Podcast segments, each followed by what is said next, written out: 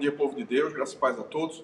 O evangelho que nós acolhemos nesse domingo, dia 4 de setembro de 2022, é o evangelho segundo Lucas, capítulo 14, versículos 25 a 33, que diz: Grandes multidões o acompanhavam e ele, voltando-se, lhes disse: Se alguém vem a mim e não aborrece seu pai e mãe e mulher e filhos, e irmãos e irmãs e ainda sua própria vida, não pode ser meu discípulo.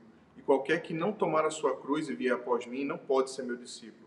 Pois qual de vós, pretendendo construir uma torre, não se assenta primeiro para calcular a despesa e verificar se tem os meios para concluir, para não suceder que, tendo lançado os alicerces e não a podendo acabar, todos os que a virem zombem dele, dizendo: Este homem começou a construir e não pôde acabar.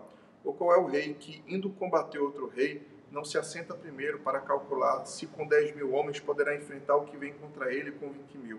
Caso contrário, estando outro ainda longe, envia-lhe uma embaixada, pedindo condições de paz. Assim, pois, todo aquele que dentre vós não renuncia a tudo quanto tem, não pode ser meu discípulo. O Evangelho do Senhor, louvado seja Jesus Cristo, que as palavras do Santo Evangelho perdoem nossos pecados e nos conduzam à vida eterna. O serviço de Cristo exige abnegação.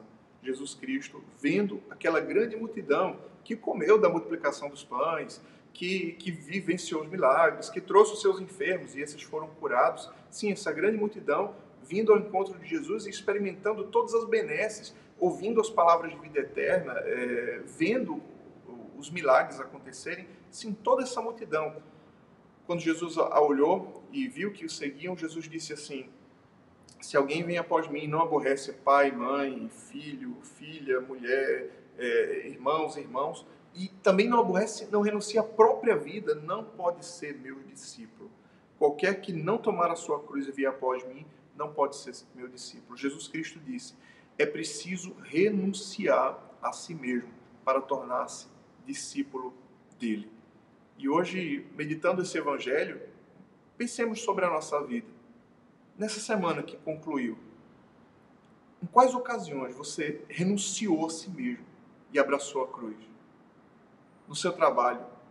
Em quais situações você renunciou a si mesmo e abraçou a cruz? Na sua família? Em quais situações você renunciou a si mesmo para abraçar a cruz? Na sua vida espiritual? Quais foram as situações em que você se colocou por último, renunciou a si mesmo para abraçar a vontade de Deus? Sim, viver na vontade de Deus é custoso, tem seu preço. A própria palavra de Deus ensina que largo é o caminho que leva para a perdição, mas estreito e dificultoso é o caminho que leva para a salvação.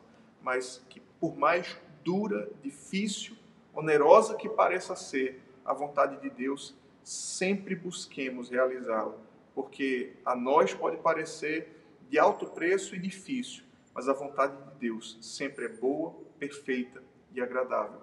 Persevere em viver nessa vontade. Persevere em viver na vontade de Deus. Deus abençoe você Deus abençoe o seu dia. Em nome do Pai, do Filho e do Espírito Santo. Amém.